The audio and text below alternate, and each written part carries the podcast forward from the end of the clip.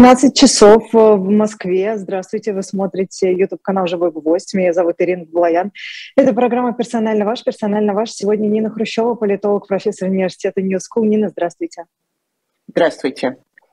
Я призываю всех ставить лайки, писать активно э, комментарии после эфира. Также в чате можно писать вопросы. Я постараюсь выловить оттуда э, что-то и э, задать их Нине. А также можно э, донатить нам, если у вас есть такая возможность. Э, ровно на эти деньги мы э, и существуем, и делаем этот прекрасный YouTube-канал. А, Нина, ну давайте начнем, может быть, э, с... Нидерланды признали Россию страной спонсором терроризма, а 23 ноября значит, Европарламент проголосовал. Также чем это грозит России? Вообще, что это означает? Ну, мы знаем, что это Вообще это очень неприятно. Начнем с этого.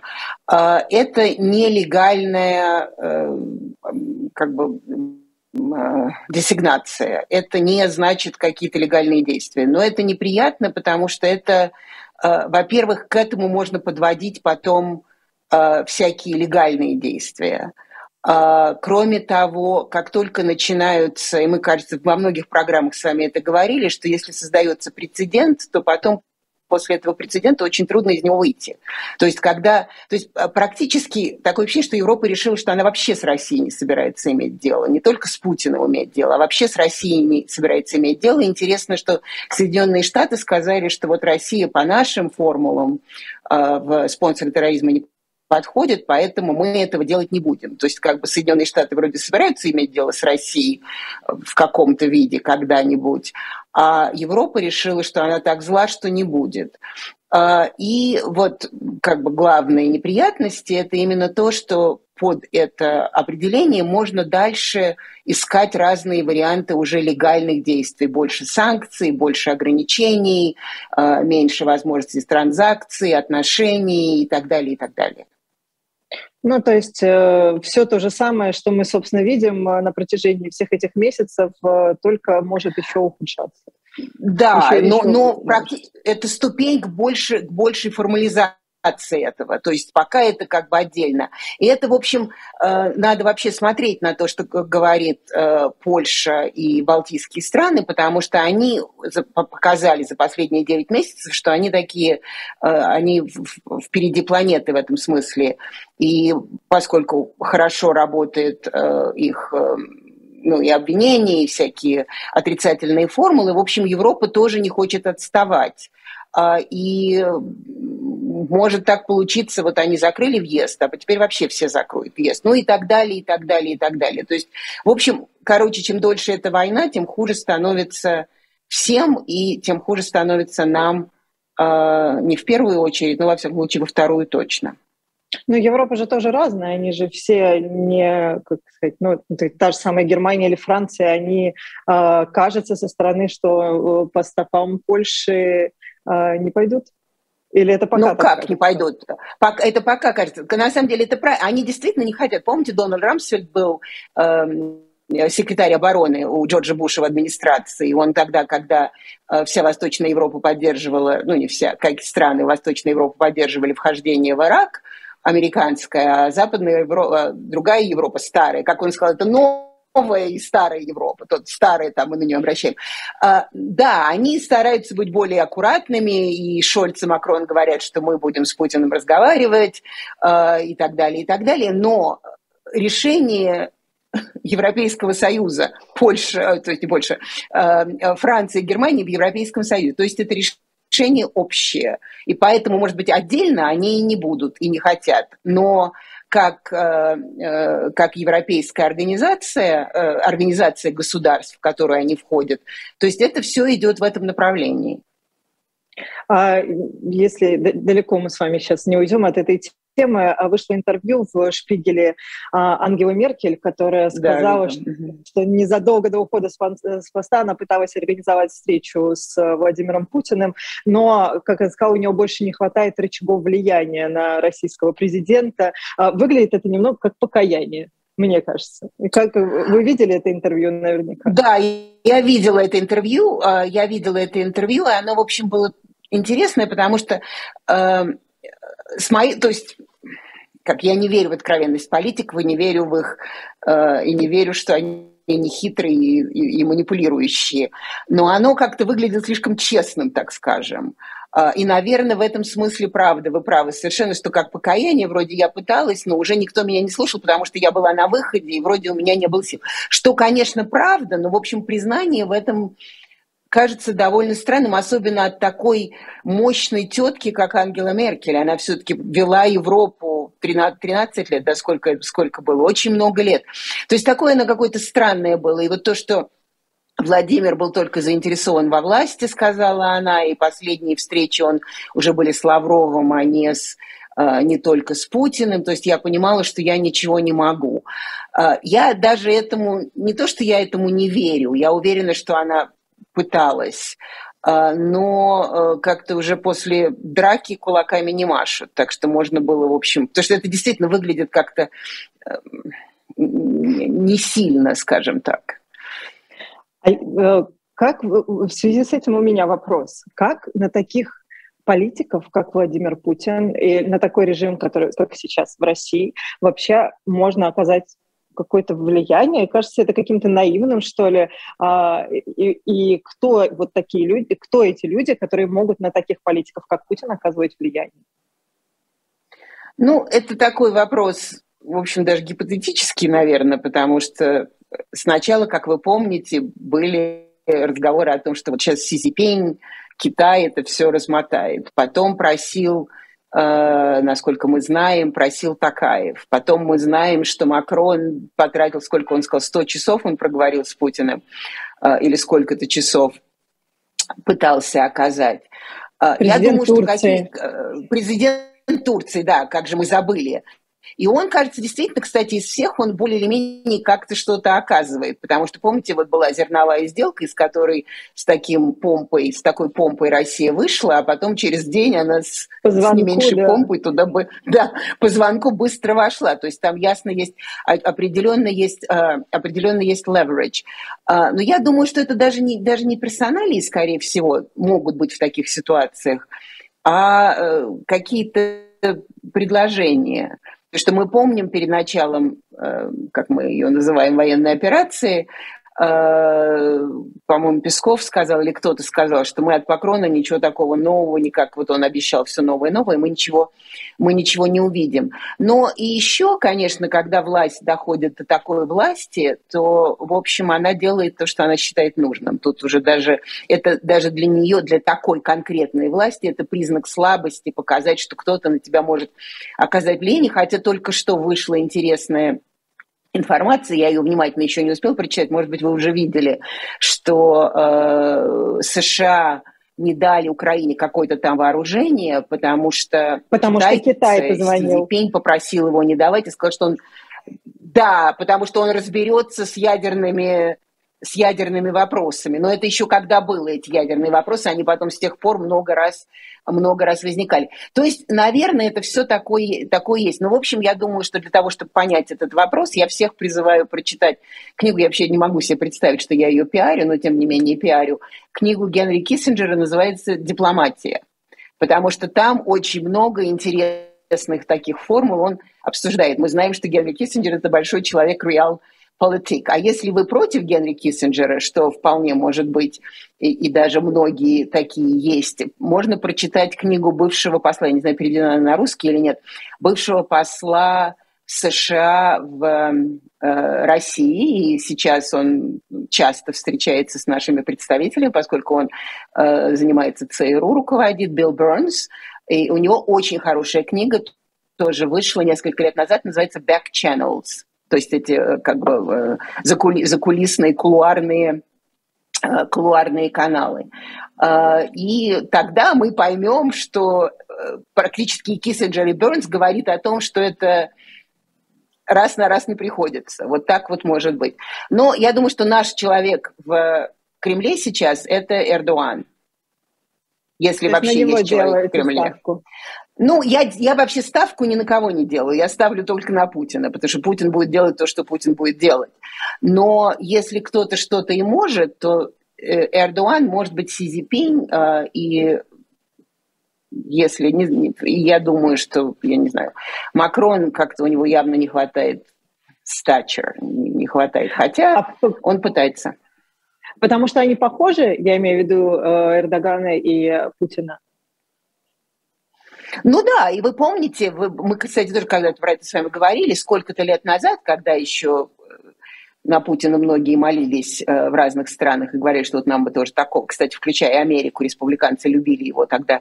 Э, Эрдоган сказал, что кто вы там такие? Он не, не назвал их шавками, но типа того, что вы там какие-то мелкие лидеры у вас по миру, а вот мы с Путиным, мы-то вообще у власти так давно, и поэтому мы единственные такие мировые, мировые настоящие мировые политические деятели. Так что я думаю, что благодаря все-таки Эрдоган давно идет, и ему нужно войти в мировое главное сообщество, э, как я иногда говорю, он, он проходит а, аудиенцию в э, Security Council в, ООН, чтобы он там теперь тоже стал очень главным. А, и э, он давно к этому стремится, и, в общем, в этом смысле этот кризис, кризис этот никому не нужен, кроме, может быть, Америки. Кризис это никому не нужен, и вообще эта война никому не нужна, но Эрдоган от нее получает, э, безусловно, дивиденды, потому что он вдруг себя показывает как невероятный политический, э, э, политический деятель-международник.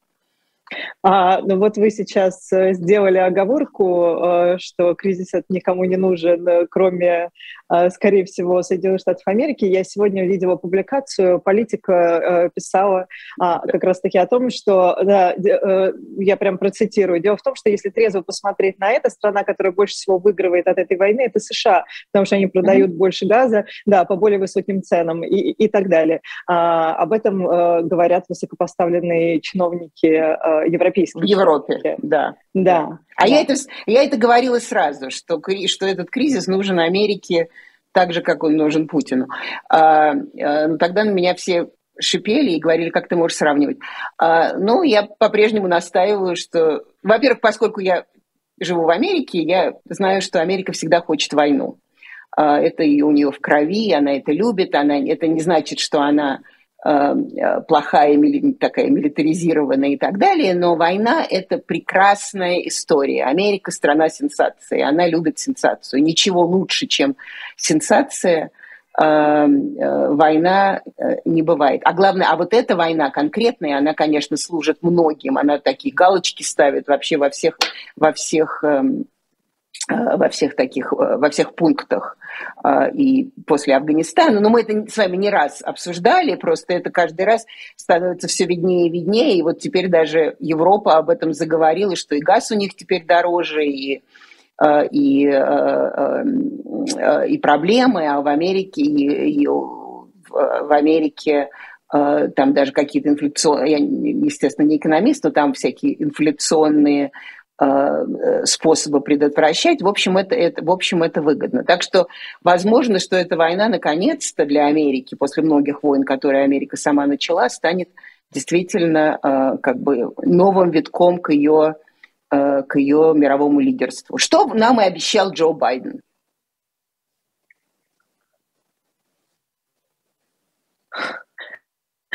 А, они вот как раз политику, э, основываясь на высказываниях европейских, а, финансово а, хорошо обеспечивают свою страну благодаря этой войне. Но мы с вами говорили как раз, что там не, как раз не только экономическая выгода, да, а вот как раз это мировое господство, о котором... Я про это искала, да, я искала, что, это, что, она, что эти вот галочки, они да, в каждом... Да в каждом огне, окне. И, да. и, конечно, мы с вами не раз обсуждали, конечно, особенно это пришлось на руку после Афганистана. Это не значит, что Америка войну mm-hmm. начала и Америка войну сделала, но что э, она очень просто невероятно удачно, э, она как-то легла в американские карты, это, э, это безусловно. А вы вспомнили Киссинджера, э, чья статья, я уже не помню ли интервью, вообще надела много шума в, начале еще весной э, войны. А, а, а сейчас больше ни, никаких высказываний не было, да, насколько я знаю? Нет, он говорит, подобного. он периодически... Или он какое-то влияние он... оказывает еще? Он не оказывает влияния Киссинджеру. В общем, он, потому, он все-таки, у него такая повестка глубоко нелиберальная, и вообще реал-политик, особенно в американской политике последних десятилетий, это не модно, это не, мы, мы это не любим. Не, кстати, ни у республиканцев, ни у демократов. А, я Киссинджера все время вспоминаю, потому что Э, в общем, как, как раз как раз реал-политик был бы очень полезен на протяжении последних 20 лет. Но уже время ушло. Э, Киссинджер действительно... И, кстати, в России же его обожают именно потому, что очень, вроде да. реал-политик, да, именно потому, что вот вроде там все диктаторы могут быть диктаторами, а при этом мы должны иметь с ними отношения. Как вы помните, он стал знаменит, потому что он продал Э, Ричарду Никсону, президенту Соединенных Штатов в то время, он продал отношения с Мао. И, кстати, как мне говорили многие коллеги, которые занимались, э, занимались, занимаются Китаем, они говорят, что Мао уже к тому моменту вообще ничего не соображал, а Киссинджер делал вид, что вот это так вот задумчиво Мао по-китайски, там что-то такое. И таким образом, в общем, создал какие-то отношения, которые были э, бенефициальны и Соединенным Штатам, и и Китаю, так что он человек такой способный. А, но действительно реал-политик, то есть мы общаемся с кем общаемся, мы не выбираем э, лидеров, и нам а, как бы мировая мировые соотношения намного, намного дороже. А, нет, он периодически выступает, но поскольку уже время ушло, как вы помните, тогда весной он сказал, что если этот конфликт не разрешится в ближайшие два месяца, то дальше это уже он дальше уже пойдет по своей, по своей собственной колее и будет иметь свою собственную жизнь. Так что это не сложилось, сложилось так, что он имеет свою собственную жизнь. И, в общем, что Киссинджер еще может сказать? А, вчера Путин выступал а, на каком-то техническом мероприятии у Сбербанка, и, а, честно говоря, такую, я, я сегодня послушала эту речь его про искусственный интеллект и про то, как, какие возможности перед айтишниками открываются, которых нет на Западе. Вот даже такая цитата была. И, значит, он какой-то план удержания этих специалистов в России показал, как вообще вы на это смотрите? Это же какой-то, как, как будто бы параллельный мир, в который, который вообще не пересекается э, в голове у Владимира Путина с тем, что происходит на самом деле в стране. Абсолютно параллельный. Знаете, это как 1935 год. Жить стало лучше, граждане, жить стало веселее, э, как мы помним. Э, абсолютно параллельный и какой-то совершенно невероятный, потому что как раз вся не проблема, там много проблем у айтишников, много проблем вообще у людей. Вы видели сегодня, оказывается, Макаревичу опять подтвердили, что он инагент, потому что он давал интервью Дмитрию Гордону, который, когда он давал ему интервью, еще сам не был, не был никем. То есть это какой-то совершенно... То есть, э, логика там, она ушла просто... Она ушла на пенсию окончательно. Э, если не умерла совсем.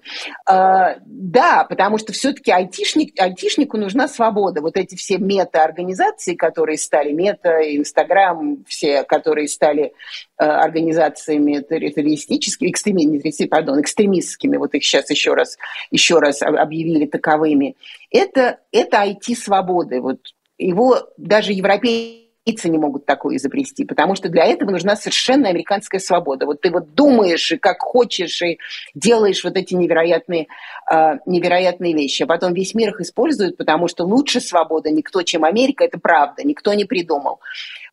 Поэтому как айтишники, которым нужна абсолютная свобода, будут сюда приезжать в несвободную страну и развивать какие-то невероятно свободные вещи, это вообще уже непонятно. Потом мы, давайте вспомним э, вот эти разговоры о том, что, конечно, сейчас это все технология ушла, и что мы, э, а мы сейчас быстро догоним. У нас, слава богу, слава богу, будет свое. По-моему, сегодня кто-то объявил гордо, что Россия э, стала то ли интернет независимой, то ли цифра независимой. И я вот это такие заявления читаю, думаю, а зачем? А зачем она стала цифрой независимой?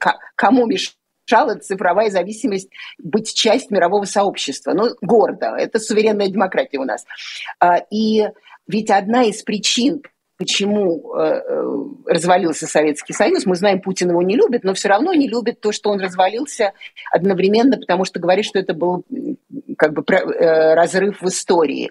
А, он развалился, он из уже пошел в, в, в разнос из-за войны в Афганистане, которая началась в 1979 году, и из-за того, что Россия отстала технологически, потому что это уже не было кто больше эм, э, газа и нефти произведет. Это было, кто больше произведет каких-то, э, сделает э, технологических и дигитальных прорывов. То есть он сейчас, человек, который говорит нам, что он знает и помнит истории, он сейчас нас обратно возвращает вот эти вот брежневские годы золотого застоя, которые никогда хорошим ничем не кончаются. То есть действительно такая какая-то запредельная Э, но, с другой стороны, мы 9 месяцев, а то и, не, не 9, да, а то и больше, мы действительно живем, мы с вами это говорили не раз в программе, мы живем в какой-то совершенно дистопической формуле. То есть говорят одно, происходит другое, требуют третьего, обещают четвертое и так далее. А, но у Владимира Путина э, часто альтернативная история бывает, э, потому что многие его исторические э, введения в исторический экскурс, они отличаются да, от, они от, а, а, от, от наших, да. Но а, неужели, ну, при том, что я его слушала, и он говорит абсолютно даже какие-то адекватные и правильные вещи, что нужно развивать, что нужно, значит, но неужели даже на примере той же самой войны он не видит, как технологически отстает Россия? Ну, нет, наверное, я, ну, во-первых, мы же не знаем, что он там в своем этом то ли бункере, то ли в запределе в, в Австралии видит. Мы не знаем, мы, никто ему чего говорит. Хотя, как, как, насколько я знаю, он, в общем, человек довольно информированный в определенных местах. Например, мы видели, э, когда Гросси из МАГАТЭ встречался с ним и разговаривал с ним, да, он говорил, что он был потрясен, как Путин хорошо осведомлен о том всем пятом десятом. То есть он осведомлен о том, о том, о чем он хочет. Но я думаю, что сейчас уже, конечно, наша жизнь, то есть русская жизнь, она вступила в ту стадию, когда из Кремля вот это вот жить стало лучше, жить стало веселее, 35-й год, там ничего хорошего не было. Да, Стаханов выполнил план, это было по поводу Алексея Стаханова. Выполнил один Стаханов – когда все остальные работали на то, чтобы он выполнил план. То есть такой, такая формула, конечно, есть. Но я думаю, что вот после 22 лет в Кремле, в общем, она, э, к сожалению, э, таковая формула и есть. То есть ты э, возможности, желания, необходимости для страны подбиваешь ты, я имею в виду ты, кто там наверху, подбиваешь под свои собственные идеи, впечатления, ощущения о том, как это должно быть. А меня очень зацепила вот эта фраза, что перед ними, перед айтишниками откроются возможности, которых нет на Западе. А, и, и вот это вот бесконечное сравнение с Западом, а, несмотря на то, что, как мне кажется, он сейчас ориентир на Запад, то у Владимира Путина вообще нет. А вы помните, когда он был и когда он пропал? Вот это самое Ну вот это, кстати, это да, и это потрясающе. Вот то, что мы об этом говорим, это, конечно, невероятно, потому что мы, по-моему, тоже, кажется, с вами говорили, или все время об этом говорим. Ведь Россия – западная страна. Даже когда она не хочет быть Западом, она западная страна. Все ее формулы существования – западные формулы существования. Мы приезжаем в родной город Путина, Ленинград, Санкт-Петербург. Это город мечта Запада о Западе или мечта России о Западе. А, все рестораны остаются по-прежнему таковыми. Все, даже, даже ВКонтакте, я не знаю, если вы, наверное, не смотрите рекламу, я всегда смотрю рекламу, она очень много говорит о том, что происходит в стране и что страна, как бы, что, что страна чает и, или пытается чаять. И даже, э, и даже э, реклама ВКонтакте, свое родное у нас, независимость, вы можете скроллить ленту, говорит вам человек, который рекламирует ВКонтакте. Скроллить нет по-русски слова. У нас вообще нет, такого конечно. нет. Э, и смотрите ВК-клипы, но ВК-клипы тоже нет клипов слова по-русски.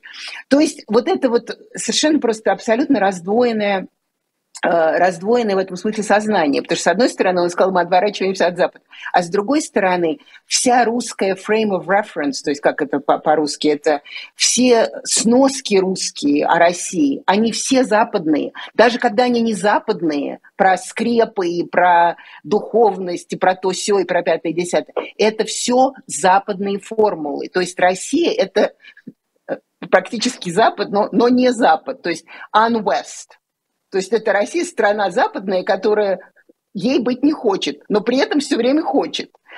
И уже, в общем, так, от этого комплекса неполноценности можно можно было бы избавиться, потому что все-таки как-то вполне догнали, помните, Никита Сергеевич, что догонял и перегнал Америку, тогда и мечтать было невозможно. А сейчас во многом Яндекс Такси, не знаю, не мне вам говорить. Все, нажал, нажал Закон на кнопку, об иностранных все, все агентах, работает. честно говоря. И закон а, об ну, иностранных... То есть, понятно, что он да, другой закон... совсем. Да нет, но все это как на... А у нас, у нас-то так, а на Западе-то там как-то так, вот эти агенты такие сики. Но иностранный агент, он действительно на Западе, это то, да, во-первых, их там три с половиной, а у нас, между прочим, уже триста. То есть уже разница. А у нас между, э, на Западе, в Америке, а там 300 миллионов или сколько-то, а у нас с трудом 140. То есть уже и совершенно другие формулы, потому что Макаревич не может быть иностранным агентом. Он просто физически не может. От того, что он дает интервью западной прессе, он не может быть иностранным агентом. Не бывает такого. А, и тем не менее, нет, и поэтому, конечно, вот ужасно то, что в 21 веке в первой в конце первой его четверти Россия вдруг опять вернулась к своим этим славянофильским, э, западническим каким-то э, допотопным формулам. Интеллектуальным, они все-таки интеллектуальные были. Войны не начинали из-за них раньше. Я, извините, Еще я увлекаюсь этим, потому что меня не, это по-прежнему шокирует. Меня тоже, э, я сегодня а, а, но тут еще можно вспомнить фотографию недавнюю а, министра Лаврова, который тоже сидит с американским там телефоном а, а, на саммите, с часами. на который он летал. Да. да. Да, да, нет, да. Это, это, то есть как-то нужно тогда все сделать, вот как они вытирают, я тут недавно прочитала э, воспоминания про свою бабушку, которая, когда кого-то арестовывали в 30-х годах, в 40-х годах, она вырезала из фотографий, что вообще ужасная, э, ужасная вещь. Я увидела эти фотографии, нашла в архиве. Нина Петровна Хрущева вырезала от страха, от того, что она верила в партию и, и так далее. То есть вот им нужно сейчас purge, то есть вырезать вот это все свои посмотреть, какие у нас телефоны, какие у них компьютеры. У них же компьютер не изобретен на КАМАЗе, правда ведь? Те компьютеры, которыми mm-hmm. они пользуются. А, то есть вот, вот какие-то такие совершенно невероятные э, двойственные вещи, а, вот пусть они теперь вырезают из себя, как бы выдавливают из себя, как вот, по капле выдавливают из себя Запад. А там посмотрим. Последнее, что э, про это у вас спрошу, э, ну, может быть, у вас есть представление, откуда взялся вот этот самый миф, что Путин вот шел-шел к Западу, но Запад его отпихнул оттуда. Но это же, это же миф абсолютный. Ну, миф и не... Ну, Запад его не отпихнул, и Путин шел. Он, помните, в 2000 году, в 2000 году давал интервью, как только он стал президентом, и сказал, что НАТО нам не угрожает, и вообще Россия часть Запада. И он, кстати, недавно где-то сказал, что Россия часть Запада, но вот мы сейчас на них будем плевать. Э, примерно так. Э, нет, ну, так, так сказать, что Запад обнимает и принимает, не, не обнимает и не принимает. Потому что мы, кстати, это видим сейчас по поведению болга... балтийских стран которые считают, что все русские виноваты, и, э, и их надо наказывать, и вот этот способ терроризма и так далее. Э, Запад, безусловно, смотрит свысока на, на русского человека, что там говорить. Э, и не, не значит, что совсем незаслуженно. А, потому что русский человек все-таки потом всегда подтверждает, что он действительно вот такой. Потому что Путин, помните, в 2007 году, когда он был, он же миллион раз становился человеком года в тайм или одну, одним из, из людей года в тайм. Они очень любили, он был такой важный, он Россию поднял с колен или что-то там еще такое сделал. И он тогда давал интервью, что Запад видит э, русских как немытых, нечесанных, которые только что слезли с деревьев. И в определенной степени есть такое. И не потому, что там скажем, я это придумал или хочу с ним согласиться. А даже вот совсем недавние выступления Джозепа Барелли, как вы помните наверняка, э, он европейский дипломат. Наверное, он неудачно выразился, но все-таки это важно, как он выразился, потому что он сказал, что Европа – это оазис и рай, а джунгли его подпирают. То есть это совершенно, как бы, действительно Европа, старая Европа считает, что она лучше. Это, к сожалению, реальность, данная вам нам в ощущении. Как я говорю своим американским студентам всегда, если вы американец, вы думаете, что лучше, вы лучше, вы думаете, что вы лучше, чем все остальные, даже если вы не думаете, что вы лучше, чем все остальные. Это есть. Но это совершенно не значит, что за это нужно бить в глаз. То есть ты тогда делаешь сервисы, которые ты умеешь делать. У тебя талантливая IT. Сейчас в Армении, в Казахстане и так далее, эти люди сделали невероятные или делают, или обещают сделать невероятные прорывы. Ты вот этих талантливых людей не, вы, не выдавливай из своей страны, не уничтожай свой генетический фонд, не гноби своих нобелевских лауреатов. Ты их люби, поддерживай, холи, лелей, создавай им условия свободные, когда они будут на благо этой страны, тебе все прекрасно прекрасно, замечательно сделать. То есть вот, вот все эти как бы, действия и высказывания – это сплошной российский оксюмарон, потому что одной рукой, сплошной двуглавый орел, одной рукой одно, другой, э, другой, другой рукой другой. То есть ты, я сейчас вспомню, извините, сейчас просто закончу быстро, по-моему, в «Обыкновенном чуде» э, у Шварца есть там два охотника, э, охотник и два ученика – и охотник прячется, и он закрывается, и он там пишет письма о том, кто неправильно ему что-то сказал, и кто-то его Эм, э, на него неправильно посмотрел, а ученик охотника говорит, а мы вот дичи настреляем, мы всем покажем, что вот мы не такие, как про нас говорят, ужасные, а что мы такие действительно можем что-то. Вот давайте дичи настреляем, я не имею в виду стрелять, но, но придумываем чего-то, что весь мир захочет иметь. Давай там, я не знаю, оливковое масло. Нет, все равно, сейчас будем изобретать э, булаву и, и, и так далее, потому что это а, прекрасный способ привлечь к себе любовь мира. Булава или что там еще у них? Да, это, это замечательный вопрос, как мне кажется, под, под, подытожит вот этот вот э, наш с вами э, диалог про Путина и ориентир на Запад. У вас спрашивают, э, Путин косплеит в чем-то США? Вот мне кажется, мы сейчас Путин 25 что? минут косплеит, ну, копирует в чем-то США а... и, и, или нет. Вот мне кажется, мы сейчас буквально 25 минут говорили примерно о том, что он, у него как раз и все основывается на формулах западных. Да, абс- абсолютно. То есть, а он, он говорит, а вот мы в оппозиции вам, а вот мы вот так, а мы вот так. Нет, но это, но это все равно одновременно совершенно неправильные формулы. Потому что с превосходством других можно бороться не даванием в глаз кому-то еще.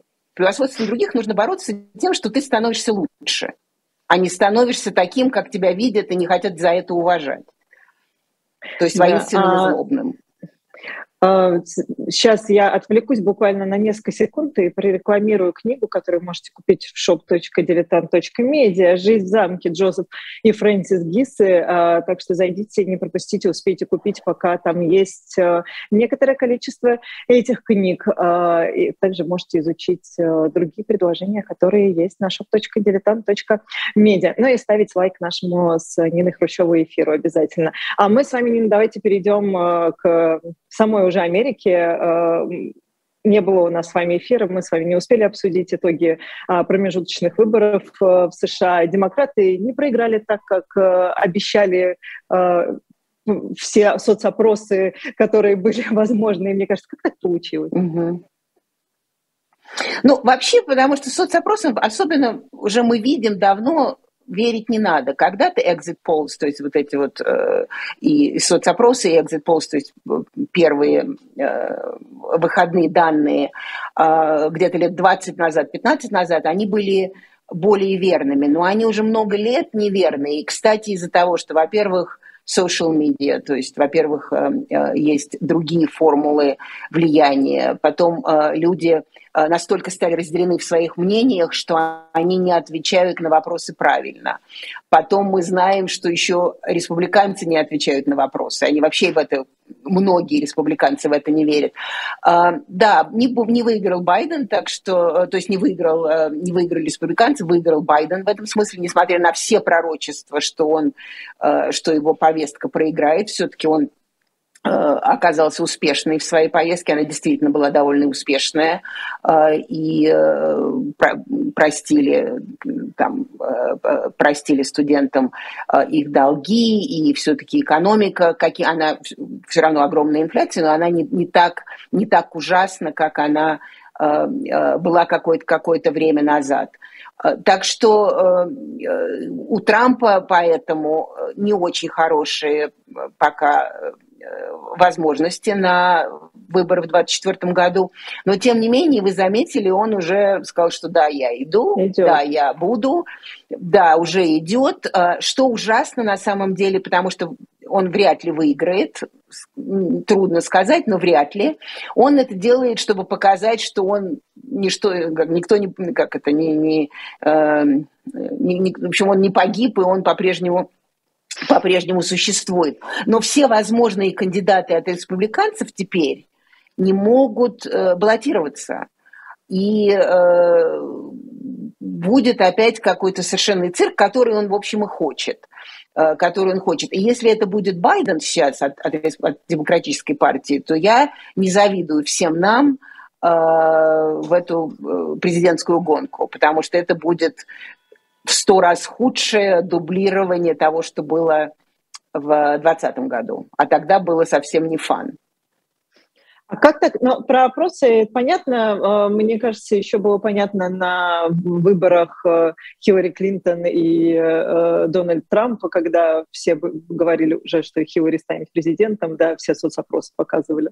Вот. Но а как так получилось? И, насколько я знаю, в Америке вообще не любят, когда э, и Конгресс, и Белый дом, и, собственно, чтобы там э, превалировала одна, ну, то есть либо только демократы, либо только республиканцы. Как так, ну, то есть об, обычно Но же не... как раз они любят разделение такое весомое. Да, безусловно, любят, но, в общем, а, в общем так в определенной степени так и получилось, потому что, а, потому что Нижнюю палату забрали республиканцы, я не помню, какой сейчас там э, разбивка, кажется, 221 на 213 демократов. Это, в общем, это не безумно хорошо, но это не так уж плохо. И, по-моему, они, наверное, всего, кажется, одним голосом перевешивает Сенат. А, а, Сенат часто, кстати, остается у, у, у, демократов. Поэтому разбивка так и оказалась. Она, она как раз в этом смысле есть. И республиканская партия, я не смотрела несколько дней, но до этого я смотрела, на, по-моему, 3,5-4 миллиона э, доминирует э, выбору республиканцев. Потому что, как мы знаем, в Америке же есть э, там не прямые выборы, а electoral college, то есть они выбираются представителями. А вот если бы были прямые выборы, то республиканцы республиканцы лидируют. То есть, в общем, эти выборы, несмотря на всякие обещания, они не нарушили никаких формул. Несмотря на непопулярность Байдена, несмотря на то, что Э, предупреждали, что вот сейчас так все недовольны с тем, что Трамп, Трампа не выбрали все республиканцы, что Трамп, он такой популярный, что сейчас все трамповские э, поклонники, те, кто выбираются, их, они сейчас заберут все голоса. И как раз трамповские поклонники не так уж хорошо выступили. То есть он популярен, но он популярен больше как телевизионная или, или такая э, э, сенсационная звезда а не как, а не как настоящий политик. А, но, тем не менее, на выборы, да, как он сказал, он э, собирается. Но то есть, я правильно понимаю, что на а, главном вопросе, которым спекулировали ну, мир, мировая пресса, понятно, что в Америке их внутренние дела людей больше волнуют, вероятно, но на главном вопросе в отношении войны и спонсирования а, оружием Украины никак эти результаты не скажутся. Ну, я, я, я это сразу говорила. Я думаю, что они никак не, не скажутся. То есть, э, то есть, во-первых, Байден стал, они очень много уже э, э, прод, как бы продвинули в, это, в, это, в этом направлении, поэтому даже если что-то будет блокироваться, во-первых, он это может переписать, то есть он может своим голосом это сделать. И, и в общем, это в любом... Там есть, и, кстати, я заметила, что в русской прессе Э, русская пресса, это звучит громко, в русском, в русских исто... каких-то русских источниках, скажем так. Русскоязычные, а, можно так Русско... Нет, ну, нет, из России, не русскоязычные, а которые в России, но вот там какие-то типа источники, типа Соловьев. А, да. И там говорят, что вот э, сенаторы, э, конгресс, конгрессвумены говорят, что они тогда. И я смотрю, думаю, да, как интересно, кто это такие? Смотрю, это Эм, э, Тейла Грина, такая есть совершенно абсолютно ненормальная женщина, которая случайно выбралась совсем недавно. Некоторые, она, она, некоторые проблемы она, со связью. Я А, Нина, не а, слышу. Да. А я вас слышу.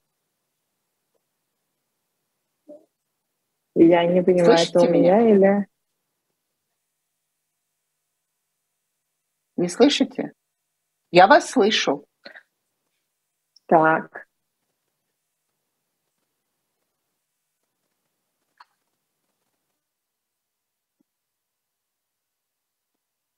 А, потому что я слышу вас всех. А это Ирина завысла или я, Никит? А.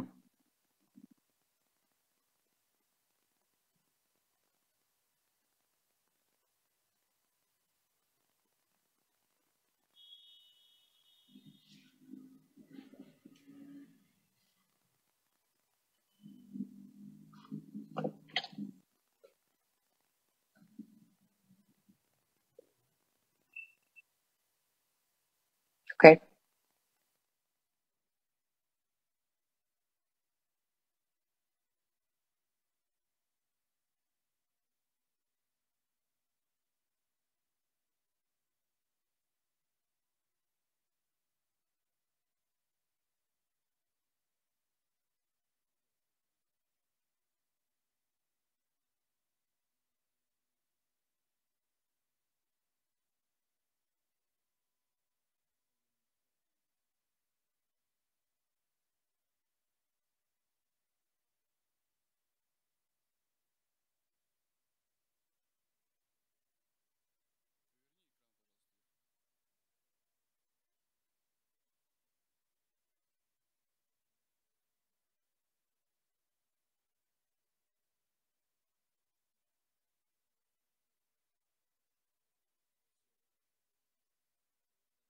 Наши тоже, да, простите, пожалуйста, не знаю, что случилось, да, у меня просто выклю, выключился, выключился Zoom.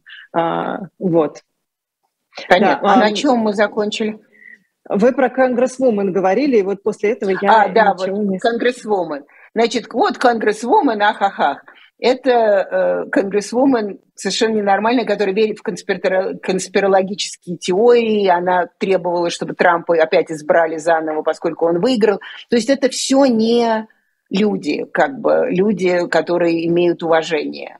Э, в американской программе сказали, что Зеленский такой секой, а Путин великий какой-то. Я смотрю, думаю, да, как интересно, в какой-то интересной американской программе. Э, это такая Fox News, есть программа э, и человек Така Карлсон. Така Карлсон, его нельзя воспри- серьезно воспринимать именно потому, что он, он тебе скажет все, что он как Трамп, он скажет все, что хочет, лишь бы собирать рейтинги. То есть Э, то есть э, в любом случае э, поддержка поддержка Украины Америкой не обсуждается ни в одной, ни в другой партии. Если она обсуждается, то только какими-то совершенно невероятно маргинальными, случайно попавшими в публичное пространство людьми. людьми. А Дональд Трамп, который собирается, как он заявил, что он собирается на выборы, а против него же два расследования идут. Они еще идут? Они еще идут, э, но, как говорят и сразу говорили юристы, а, это будет очень трудно. Это, в общем, действительно его э, схватить и, э, и каким-то образом посадить посадить в тюрьму будет очень трудно. Расследования идут. Я, честно говоря, не совсем понимаю, потому что там же есть какой-то закон, по-моему, что если вы находитесь под следствием, там что-то такое. А, но, видимо, когда идут расследования, это не конкретно Трампа, это конкретно там его организации, а он вроде там только имя для этой организации. А, January 6 Committee, вот это вот 6, э, 6 января, а, тоже никак не могут точно доказать, что да, он он действительно вел с флагом эту толпу, чтобы она э, штурмовала Капитолий. Э, так что они идут, ну, я, опять же, я, честно говоря, не совсем уверена, что Трамп, он же, в как вы помните, в первый раз, когда его выбрали, он был дико удивлен. Он, в общем, это делал для того, чтобы стать президентом. Президент – это тяжелая работа. И сейчас он идет, потому что это как? Он он должен, потому что он еще жив, а это его работа, создавать вот эту вот волну и, э, и такой sensationalism, э, он это будет делать. А, и это очень, кстати, жалко. Но пока еще они, еще пока формально это все не сделано, посмотрим, как будет все, как это все будет формально развиваться. Может быть, ему все-таки откажут из-за того, что он, из-за того, что он эм, Последствия. Ну, расслед, не последствия, расследуют. Да, не, да из-за того, что расслед, идут расследования. Но крови он успеет людям попить до этого, это точно. А, но и против Байдена же собирались э, вроде как завис... Э, какое-то да. расследование да, вести. Сделали ли это? И, соответственно, это может также с ним и сыграть злую шутку, если он соберется на выборы. Да, безусловно. Это не сделали. Это, это они обещали к январю. Они же в январе займут Нижнюю палату республиканцы. И они сказали, что да, они вот сейчас будут сына Байдена, и Байдена, и Китай, и все на свете. Но опять же, это не значит, что это, эти люди не имеют силы и власти. Но это э, один из инициаторов, это такой человек Джим Джордан. Э, он э, это все вот как это же ненормальная конспирологическая женщина. То есть это то, что выходит из, изо рта этого человека, это просто какие-то совершенно невероятные, непонятные лягушки, но в этом американская демократия. То есть вот раз его выбрали из какого-то, я не помню, он, кажется, техасский, забыла, откуда он, а, раз его выбрали из какого-то штата, значит, он представитель этого конкретного, а, конкретного населения. То есть это все несерьезно, но при этом это, в общем, может опять, а главное – опять же, и, кстати, по-моему, мы с вами про это говорили, что э, наступает момент, когда переходит бюджет из одного года в другой. И вот э, дальше они же начнут этот бюджет, бюджет э, ломать, или одни, или другие, чтобы доказать политически свою важность. То есть вот ужас это, этих всех как бы таких расследований не потому, что они этого заслуживают, а потому, что его хотят там, вот сейчас этот Джим Джордан и другие республиканцы, которые поддерживают расследование Байдена, они будут мстить Байдену за Трампа. И вот этот вот процесс, он бесконечный, потому что когда импичивали Билла Клинтона, мстили за Никсона. А потом, когда импичивали Трампа, мстили, мстили за Клинтона. И вот этот вот процесс, когда и та, и другая партия другого мстит, в общем, это, конечно, очень сильно, э, э, сильно сковывает э, американскую политику. Но при этом свобода людей делать то, что они делают, и изобретать, она там при этом совершенно существует. То есть политический паралич не влияет на человеческие жизни. А трампист среди республиканцев сейчас большинство, я имею в виду в партии не обычных граждан? Вы знаете, вот по, по, по опросам вроде бы да. С другой стороны, по этим же опросам они все трамповские люди должны были выиграть. И они не выиграли. То есть трампистов много, но как-то непонятно как. То есть вроде да.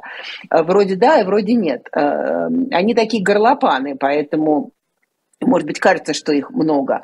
Но одновременно есть еще исследования, это тоже мы не знаем, насколько это все точно. Точно есть исследование, что э, на самом деле э, не все, и даже трамписты, многие, ну не многие, какие-то трамписты не хотят видеть Трампа президентом, потому что, опять же, все-таки шок для системы огромный.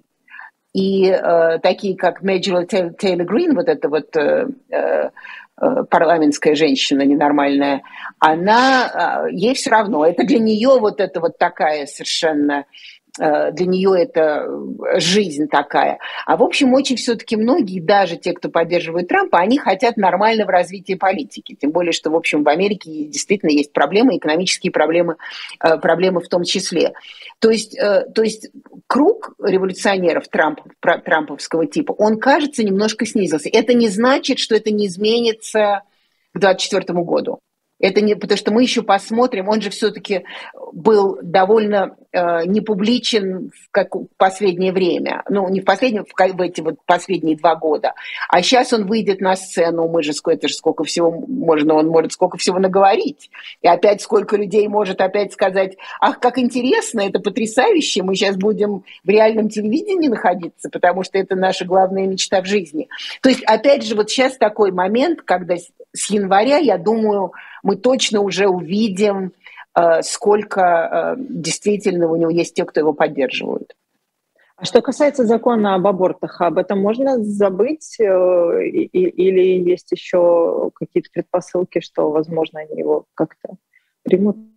Ну, есть предпосылки, потому что, во-первых, кстати, вот эти вот выборы сейчас, которые состоялись, они не были проабортными, э, пардон, они не были антиабортными, что оказалось, потому что все, в общем, ожидали, что сейчас консервативная часть пойдет и будет голосовать, и даже, э, я уже, честно говоря, сейчас не помню, в каких штатах, но в каких-то штатах это не прошло как Э, как э, поправка к Конституции.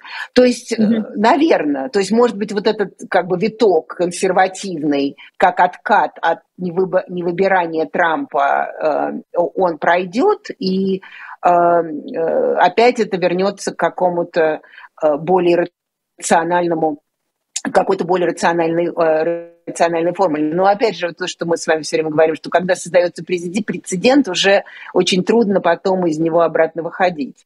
Э, и э, в этом смысле, в общем, консерваторы могут, могут победить. Но я не думаю, что это на слишком много лет все-таки, потому что если в этой стране ЛГБТ и, и, и другие права существуют, то скорее всего, и права на аборты тоже рано или поздно, и скорее всего рано, или я надеюсь рано, э, все-таки вернутся. И последняя тема, э, которую, я думаю, что мы с вами успеем обсудить, э, так или иначе связана с Дональдом Трампом, а, с Твиттером и скандалами вокруг э, Твиттера, а, бесконечными, которые, как мне кажется, эти скандалы, как только Илон Маск купил, сразу, значит, они и, и, и начались. Во-первых, как, вы, как вам кажется, Трамп вернется все-таки в Твиттер? Ну, он сказал сурово, что не вернется. Он сказал сурово, что ему это все не надо. Но мы знаем, что его это post-truth, или как она там называется, truth something, truth social, а, она не популярна. Так что, возможно, ему придется. Но мы даже не знаем, выживет ли Твиттер, потому что очень много людей из Твиттера ушло, поскольку Маск сам, между прочим, не чужд реальному телевидению и тоже всяких скандалов. Он у нас присутствовал не только в связи с Твиттером, а и в связи с тем, что он прогнозировал э, конец украинского кризиса и вообще все остальное. Непопулярные меры, да непопулярные меры или популярные меры или какие-то меры. То есть он, в общем, тоже любит э, такой, как в Америке такое есть слово showboating, то есть он как большой корабль любит себя показывать. Так что не знаю, вернется Трамп или нет, но я думаю, что там вообще проблемы с Твиттером, потому что он же какие-то собирается делать, делает уже очень непопулярные вещи. И, во-первых, и, и, и уволили людей, заставляют там, они хотят, чтобы они все были hardcore и работали, как будто в Твиттере не работали и так на износ, а он хочет, чтобы они еще работали на износ. То есть мы не знаем, и уже вот в Твиттере, я не знаю, если вы видели, я периодически смотрю, и каждый как бы предсказывает, что вот мой последний пост, и вот дальше все, до свидания, это такое э, как бы конец, э, конец этим формулам социальных, социальных сетей. И, возможно, это и есть, потому что мы знаем, что и Мета, и Марк Зукерберг уже теряют деньги и сокращают штаты. То есть, возможно, сейчас опять начинается какой-то новый виток э, социальных сетей, каким образом они будут называться. И я абсолютно, если это так, я абсолютно не сомневаюсь, опять же, несмотря на путинские уверения, на этом мы можем закончить такой круг, с чего мы начали, э, путинские уверения, что все будущее IT это в России, наверняка какое бы там ни было будущее, оно наверняка опять будет создано в Америке. Именно из-за этой вот ужасной свободы американской, которую мы так ненавидим и так боремся с ней и которую мы так не понимаем, на, да. Да, и, на, и на, главное, боремся с ней на пространстве России, поскольку в Америке это очень важно, что мы с ними боремся на, на пространстве Но, России. Ну, для Трампа а, э, Твиттер это же был абсолютно политический инструмент. 80, сколько у него сейчас там, 87 миллионов. Это же да. понятно, что это не все его избиратели, да, что это и люди, которые его ненавидят. Нет, я была, под, я была подписана на я него, тоже. и очень многие были на него. Ну вот видите, так что мы, и мы его совершенно не собирались любить. Нет, конечно, это был, и он, он, конечно, в общем, в этом смысле, это, конечно, он, это как бы черный лебедь, но вообще он был, он, он был инноватором в политике, потому что никто до этого, до него, никто твиттерную политику политику не вел, а он совершенно изменил э, политический дискурс. Э, да, но это совершенно не значит, что, опять же, это будет продолжаться Э, продолжаться в Твиттере. Посмотрим. Вот когда он вернется, то есть, с одной стороны, это, конечно, разрушительно ужасно, с другой стороны, все-таки я, как человек, который этим занимаюсь профессионально, я, скажу вам честно, looking forward э, посмотреть, что он нам, что он нам предложит в этих таких совершенно э, сумасшедших формулах, в которых он существует. Еще одна версия, которую э, я слышала, что Илон Маск в принципе купил Твиттер для того, чтобы вернуть туда Дональда Трампа. Возможно, он, потому что, да, да, слышала, но я не думаю, что там совсем уж так, но он, конечно, он же, э, он, одна из вещей, которые он делает, то есть мы столько, столько времени боролись за то, чтобы социальные сети были освобождены от ненависти, от того, чтобы они были более responsible, то есть более ответственные, и вдруг он приходит и говорит, не, все вернем. Свобода слова, сейчас Хотите убивать, давайте. То есть не, еще неизвестно, насколько это получится, потому что, возможно, это еще и против американского закона. Так что мы не знаем, что у него там получится. Так, так что я, я думаю, что это было куплено как пиарный ход его самого Илона Маска, потому что, видите, там Твиттер не Твиттер, а мы про это разговариваем да, да. Э, пиарный ход. И, э, возможно, каким-то образом, если Трамп приходит, значит, дальше мы опять подписываемся на Твиттер, начинается новый виток вот этого совершенно э, crazy, сенсаци... сенс... Ну, как сказать, сенсационных ситуаций, которые Трамп бесконечно создает. А, да, на, напомню нашим зрителям, что даже некоторые увольнения мы узнавали сначала из Твиттера Дональда Трампа, а потом конечно, уже конечно. появлялись приказы, приказы на бумаге. Абсолютно. А говорит, да, а, а, а говорит э, вот даже эта самая покупка Твиттера о том, что Илон Маск каким-то образом хочет в политику. Понятно, что президентом он даже не может баллотироваться, потому что он да, не родился на территории Соединенных Штатов, но что политические амбиции у него есть. Ну, нет, конечно, конечно, безусловно. И, то есть он, он хочет влиять на ход событий. Там, политика, он, видите, он влияет на ход событий с Путиным. Э, как мы узнали, например, оказывается, он с ним поговорил. И там из, из, из э, э, ответов Пескова непонятно, он с ним поговорил или он собирался, или что-то, потому что Песков это все очень обтекает в, разных, в разные дни по-разному. Но, тем не менее, абсолютно. Я думаю, что э, это политическое, политическое. Ну, давайте вспомним, что а, один из самых влиятельных политических, э, политических фигур 90-х э, годов это был Роберт Мердок. Это э, публицист, публикатор, тот, кто публиковал вот эту всю желтую прессу в Англии, mm-hmm. Fox News создал, и эм, в общем, такие консервативные у него были, консервативная пресса. Он был практически владельцем политики. Когда Тони Блэр, уже никто не помнит, кто Тони Блэр, он был премьер-министром. Премьер-министром Великобритании. Да, совершенно верно. Великобритании а, в, и в 2000-е годы, Тони Блэр ездил в Австралию узнавать у Мердока, что он думает по тому и другому поводу. Так что в этом смысле Илон Маск, он, он же тоже из какой-то другой страны. А, он родился на территории ЮАР, если я не ошибаюсь. ЮАР, а, ну вот. Значит, вот такие entrepreneurial люди, как, как Мердок и, и как, как, как Маск, они все влияют на э, американскую политику, на британскую политику, э, ну, в данном случае, конечно, на американскую политику. Да, абсолютно, вы абсолютно правы. Он хочет быть, что называется, player. Спасибо огромное. А, это была программа «Персонально ваш» на YouTube-канале «Живой гвоздь». Нина Хрущева, политолог, профессор университета New School. А, меня зовут Ирина Баблоян. Всем спасибо и пока. Спасибо.